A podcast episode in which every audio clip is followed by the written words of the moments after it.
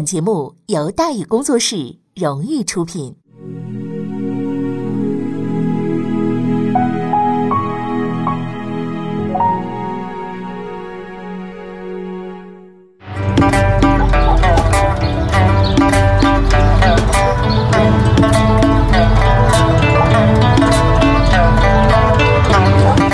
说书唱戏劝人方，三条大道走中央。善恶到头终有报，人间正道是沧桑。给您续上一杯茶，我慢慢的说，您细细的品。听大禹话说明朝，除了咱们广播直播以外啊，我们还在喜马拉雅独家网络发布。各位呢，可以登录喜马拉雅手机和电脑客户端，搜索“大禹茶馆”，选择收听。上期节目咱们说到哪儿啊？咱们说到。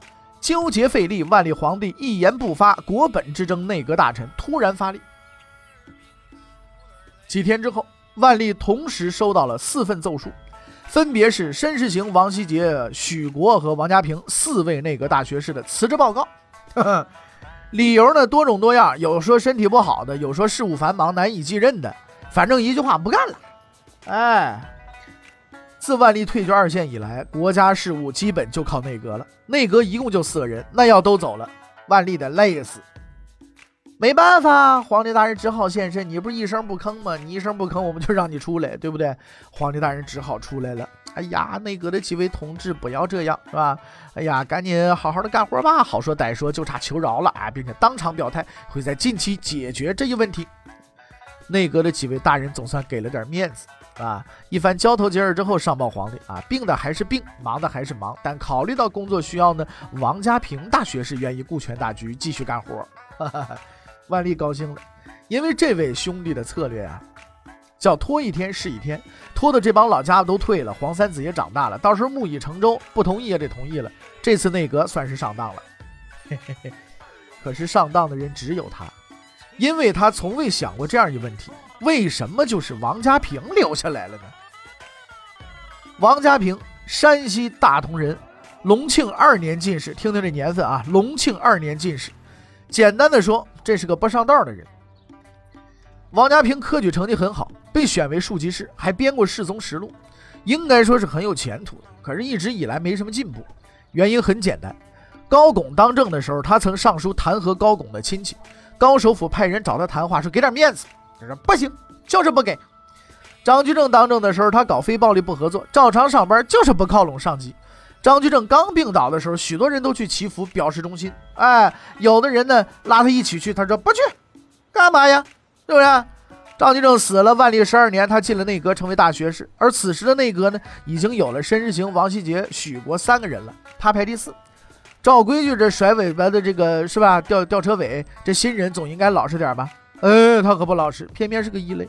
每次内阁讨论问题，大伙儿都同意了，他说觉得不对，啊就反对，不不不行，这个事儿绝对不通过。即使大伙儿都反对，他觉得对，他同意，我我觉得对啊。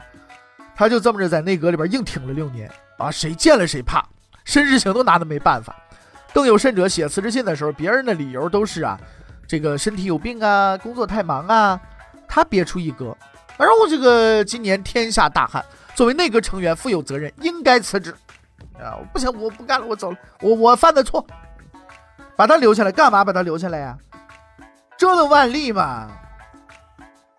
几天之后，礼部尚书于慎行上书，催促皇帝册立太子，言语比较激烈，万历也比较生气，罚了他三个月工资。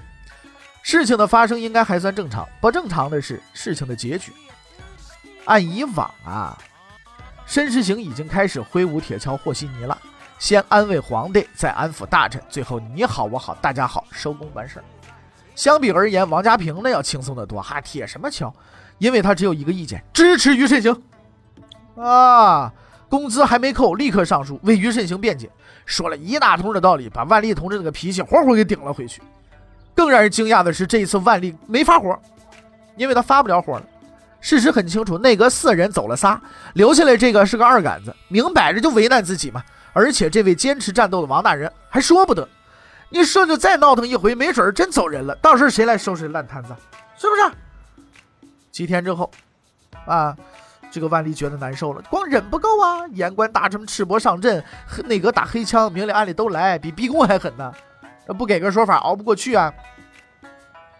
几天之后呢，一个太监找到王家平，向他传达了这个皇帝的谕令，说啊，这个册立太子的事情吧，这个我准备明年办，不要再烦我了啊。王家平喜出望外啊！然而这句话还没讲完呢啊！这个如果有人敢就此事再上书的话啊，就到十五岁再说吧。朱常洛呀是万历十年出生的，万历发出谕令的时间是万历十八年，所以这句话的意思就是，如果你们再敢闹腾，这事儿就六年后再办。虽然不是无条件投降，但终究还是有了个说法。经过长达五年的斗争，大臣们胜利了，至少他们自己是这么认为的。事情解决了，王家平兴奋了。兴奋之余，就干了一件事他把皇帝的这道谕告告诉了礼部，而第一个获知消息的人正是礼部尚书于慎行。于慎行欣喜若狂，当即上书告诉皇帝说：“此事我刚刚知道，已经通报给了朝廷众官员，要求他们耐心等候。”万历气得差点吐了白沫啊啊！因为万历给王家平的不是正规圣旨，是托太监传达的口谕。那你看上去似乎没区别，但事实上这是一个有深刻政治用意的举动啊。其实，在古代啊，君无戏言啊，什么金口玉牙，这这什么什么什么一个唾沫一个钉，这话这这胡扯。皇帝也是人，时不时编个瞎话吹吹牛，那是太正常了，是不是？真正说了的就要办的，那就是圣旨，得得写在上面，这玩意儿就叫圣旨，他这糊弄不过去了。啊，所以万历才派太监给王家平传话嘛。那个用意很简单嘛，这个事我心里有谱啦，但是现在还不能办啊。我先给你通个气儿，以后遇事别跟我对着干，咱慢慢来，好不好？嗯。皇帝大人原本以为啊，王大学士好歹在朝廷混了几十年了，这点觉悟应该是有的吧。可是没想到，这位一根筋的仁兄竟然把事情给捅出去了，密谈变成了公告，得了，这回逼上梁山了吗？他当即派出太监去内阁质问王家平：“怎么你这个这个事情你怎么往外随便传呢？”可是他却得到了一个意想不到的答案。王家平是这么辩解的：“说册立太子这是大事儿啊，之前许多大臣都曾因上书被罚，我一个人定不了啊，又被许多大臣误会，只好把陛下的旨意传达出去，以消除大家的疑虑。”啊，这番话的真正意思大致是这样的。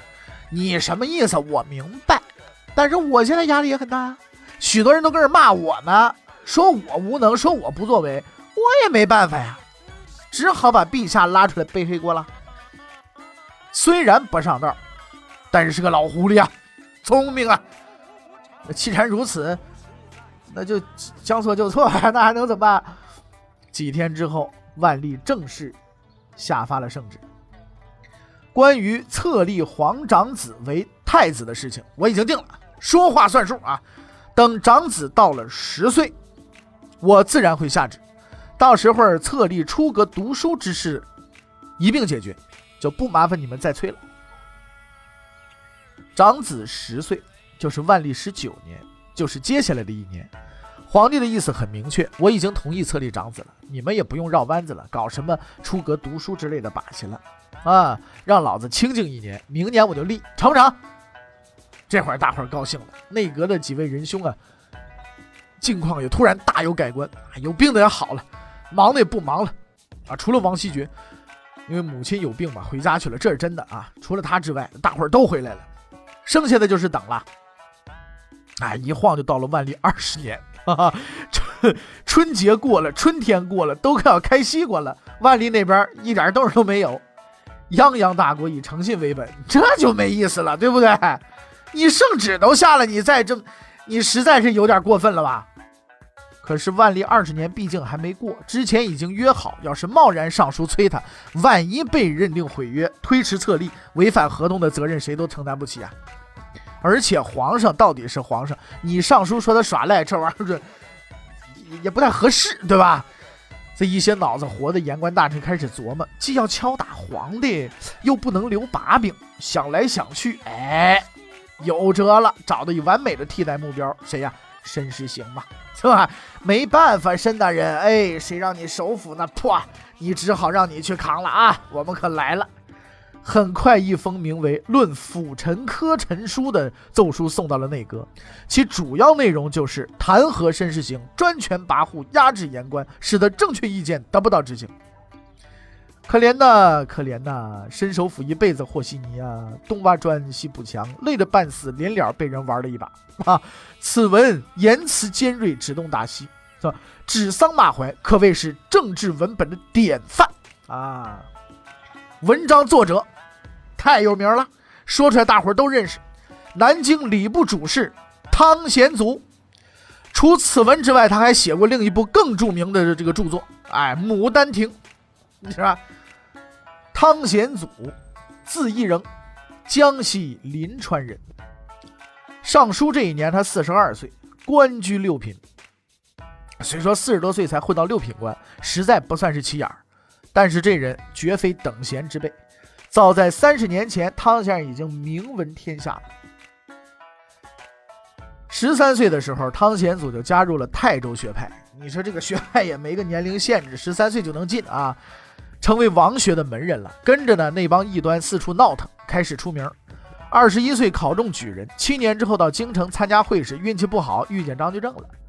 之所以说运气不好遇见张居正，不是张居正讨厌他，恰恰相反，张首府啊很赏识他，还让自己儿子去跟他交朋友。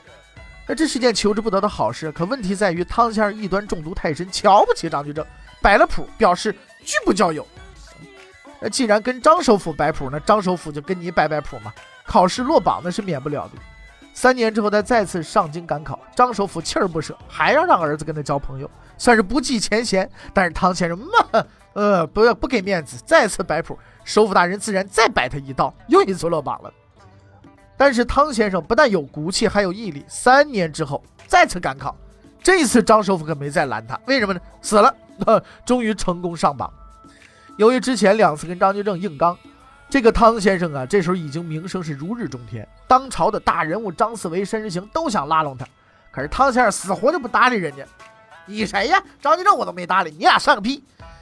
不搭理就有不搭理的去处。名声大噪的汤显祖被派到了南京，几番折腾才到礼部混了个主事。南京那套衙门呢，本来就没事儿干。南京的礼部那是闲的淡出个，是是吧？这个啊，闲的淡出个鸟的也不太合适，是吧？这个词儿，但是呢，也就是闲的出奇。这反倒是便宜了汤显汤显祖了。闲暇之余呢，是没事儿干，干什么呢？当个编剧吧，就开始写戏，并且啊颇有建树啊，日子过得相当不错，是吧？直到万历十九年的这封奏书，很明显，汤先生那政治高度啊，那可比不上艺术高度。奏书刚送上去，申时行还没说什么呢，万历动手了。对于这种杀鸡儆猴的把戏啊，皇帝大人一向比较警觉，因为他经常用这招嘛，立马做出了反应，把汤显祖发配到边远地区啊，去当典史去。这是一次极其致命的打击，从此汤先生再也没能翻过身来。万历这辈子罢过很多人的官，但是这一次是最为成功的，因为他只罢掉了一个六品主事，却换回一个明代最伟大的戏曲家。赚大发！二十八岁落榜之后，汤显祖开始写戏。三十岁的时候写出了《紫霄记》，三十八岁写出了《紫钗记》啊。四十二岁被赶到广东，七年之后经查，又被狠狠地折腾了一回，索性回老家了。来回倒腾几十年，一无所获，极度苦闷之中，四十九岁的汤显祖回顾了自己戏剧化的一生，用悲凉而美艳的词藻写下了他所有的梦想和追求，是为《还魂记》，后人又称《牡丹亭》。《牡丹亭》全剧共十五出，描述了一个死而复生的爱情故事，情节比较复杂，有兴趣的可以自己去翻。当然，你也可以去听啊。此句音律流畅，词曲优美，轰动一时，诗人传颂。牡丹一出，西厢失色。此后传唱天下百余年，堪与之媲美者，唯有孔尚任之《桃花扇》。为官不济，为文不朽。是以无憾，是赞二百年来一人而已。总的说起来，汤显祖啊，这个运气还是不错的，因为更麻烦的事儿他没赶上。汤先生上书俩月以后，福建千事李婉开炮了，目标还是申时行，不过这次更狠，用词更狠毒，咱们不说吧，还上升到政治高度。一条条列下来弹劾申时行十大罪。转瞬之间，申时行先生就从了这个就成了天下天字号的第一号的大恶人啊！万历也不客气，再度发威，撤了李婉的职。命令一下，申时行却并不高兴，反而唉声叹气，忧心忡忡。因为到目前为止，虽然你一刀我一棍打个不停，但都是摸黑放枪，谁也不挑明了。万历的合同还是有效的，拖到年尾，皇帝赖账，这就是理亏。到时再争也是十拿九稳。可是万一下面这帮子愤中愤老们忍不住了，玩命精神爆发了，和皇帝公开死磕，这事儿就麻烦了。哎，俗话讲，怕什么来什么，墨菲定律，是吧？工部主事张有德终于忍不住了，愤然上书要求皇帝早日册立太子。等的就是你！你不是来了吗？万历随即做出反应，先罚了张有德的工资。鉴于张有德撕毁合同册立太子的事情，推后一年办理。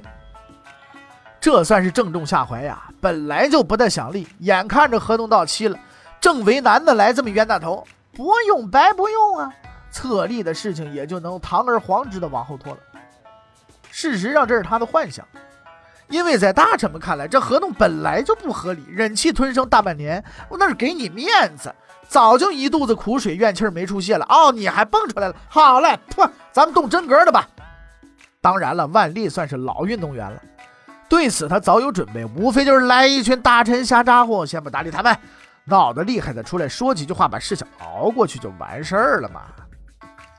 形势的发展和他的预料大致相同。哎，张有德走人之后，他的领导工部尚书曾同亨上书，要求皇帝早日册立太子。万历对此嗤之以鼻，他很清楚，这就是个打头的，大部队还在后边呢，下边的程序他都能背出来，吵吵嚷嚷，草草收场。实在是毫无新鲜可言嘛？哎，下一封奏书送上来的时候，他才知道自己错了。这封奏书的署名人不多，就仨人儿，分别是申时行、许国、王家平。但对万历而言，这是一个致命的打击，因为之前无论群臣多么反对，内阁都是支持他的。即使以辞职回家相威胁，也从来没有公开与他为敌，这是他最后一道屏障。现在竟然公开站出来和他对着干，此一开，后果是不堪设想啊！特别是申时行，虽说身在内阁，时不时也说两句，但那都是做给人看的。平日里忙着和稀泥，帮着调节矛盾，那是名副其实的卧底间谍。可是这一次，申时行连个消息都没透。就打了个措手不及，实在太不够意思了。于是万历私下派出了太监斥责申时行。一问，把申时行也给问糊涂了，因为这事儿他压根儿就不知道那这个事儿究竟是怎么回事呢？欲知后事如何，且听下回分解。